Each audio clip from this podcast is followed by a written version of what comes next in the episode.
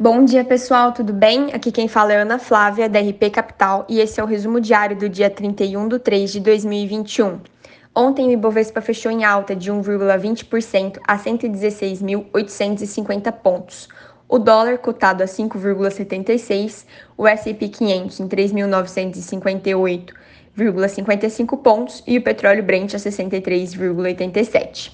No Brasil, dados do CAGED relativos a fevereiro mostraram criação líquida de empregos muito acima das expectativas, reforçando a avaliação de resiliência do mercado de trabalho formal durante a pandemia. O resultado primário do governo central veio um pouco melhor que o esperado, mas controvérsias acerca do orçamento público aprovado pelo Congresso seguem dominando a pauta o governo ainda procura uma solução para o orçamento, que foi aprovado com subestimação de despesas obrigatórias e ampliação de recursos destinados por emendas parlamentares. A equipe econômica defende o veto dessas emendas para que as despesas obrigatórias possam ser recompostas, mas há um impasse diante da crise política que a decisão poderia gerar.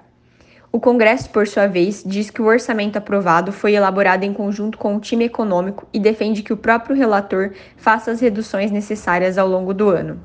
Na agenda de hoje, foco em indicadores de mercado de trabalho e contas fiscais.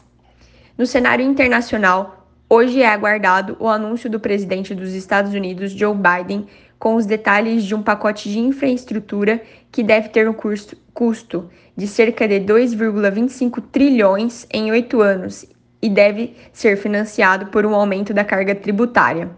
Vale destacar que o pacote deve ser a primeira etapa de um plano econômico de duas fases.